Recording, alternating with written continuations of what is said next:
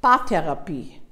Paartherapie in Zeiten der Krise sehr gefragt, aber momentan natürlich nicht praktiziert. Wer kommt denn in eine Paartherapie? Meistens ruft einer oder eine an und erkundigt sich nach der Paartherapie und nimmt den anderen mit. Ein Paar kommt in Therapie, weil einer oder beide die Vorstellung haben, in Therapie zu gehen, damit sie zusammenbleiben oder eben auseinandergehen. Ich sage das gleich am Anfang. Eine Paartherapie ist immer mit offenem Ausgang. Man kann nicht sagen, wohin sich das Paar entwickelt. Entweder in eine konstruktive Trennung oder in ein Miteinander, das wieder erfüllt ist. Wenn Paare in Therapie kommen, haben sie etwas verlernt, miteinander zu kommunizieren, auf welcher Ebene auch immer. Es ist ein Stillstand eingetreten. Es ist so, dass es in vorgefertigten Bahnen das Gespräch abläuft und jeder schon weiß, was der andere sagen wird. Meistens ist das ein Monolog von jedem.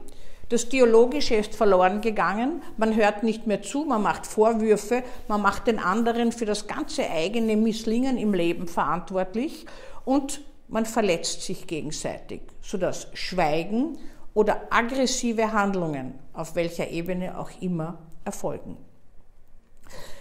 In einem Paargespräch ist es wesentlich auch mitsammen zu lernen, dass einer dem anderen zuhören kann. In meinen Paargesprächen gestalte ich es anfangs so, dass die Kommunikation des Paares nur über mich läuft. Jeder erzählt mir sein größtes Problem in der Beziehung und der andere muss zunächst zuhören und darf dann dazu natürlich Stellung nehmen. So verhindere ich ein ständiges Beschimpfen, weil dafür braucht man eigentlich in keine Therapie gehen. Ich kann mir das kurz anschauen als Therapeutin, kann mir es allerdings gut vorstellen, wenn ich das Paar von mir sehe und versuche in eine neue Bahn das Paar zu geleiten. Häufig kommt es dann dazu, dass einer der beiden sagt, ich habe nicht gewusst, dass es meinem Mann oder meiner Frau so geht. Er hat sich nämlich oder sie hat sich ganz anders verhalten. Das mag stimmen, weil wenn man immer wieder in denselben Bahnen landet, dann erstarrt das System und man nimmt eigentlich nur mehr die eigene Perspektive wahr und den anderen gar nicht mehr. Bei einer Paartherapie gehört auch dazu, zu fokussieren auf das, wie man selbst in der Beziehung umgeht. Wir haben ja alle Vorbilder und wir haben Ideale. Die meisten haben unerfüllbare Ideale, so die wahre Liebe. Die wahre Liebe ein Leben lang gibt es letztlich nicht, außer man arbeitet daran, dass eine Beziehung lebensbegleitend erfüllt bleibt. Das ist viel Arbeit und da gibt es Zeiten von Frustration und Zeiten von Erfüllung. So wie das Leben in, in, in Bahnen verläuft und auch in Schwingungen, so verlaufen auch die Paarbeziehungen.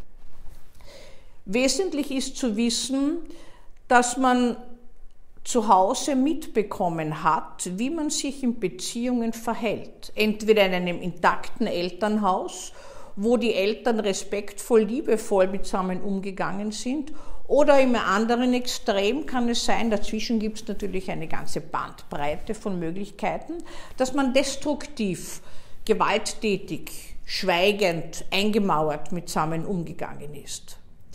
Und je nachdem, was ich selbst verinnerlicht habe, wie ich andere Menschen sehe oder wie ich mich selbst sehe, so werde ich auch umgehen.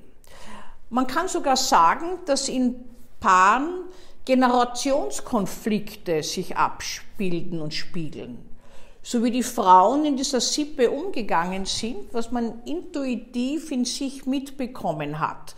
Wenn die Mutter sagt, na ja, Männer sind nichts wert, die verlassen einen. Oder die Großmutter sagt, na ja, den, den ich mir gewünscht habe, den habe ich nicht bekommen, dann habe ich halt den Opa genommen.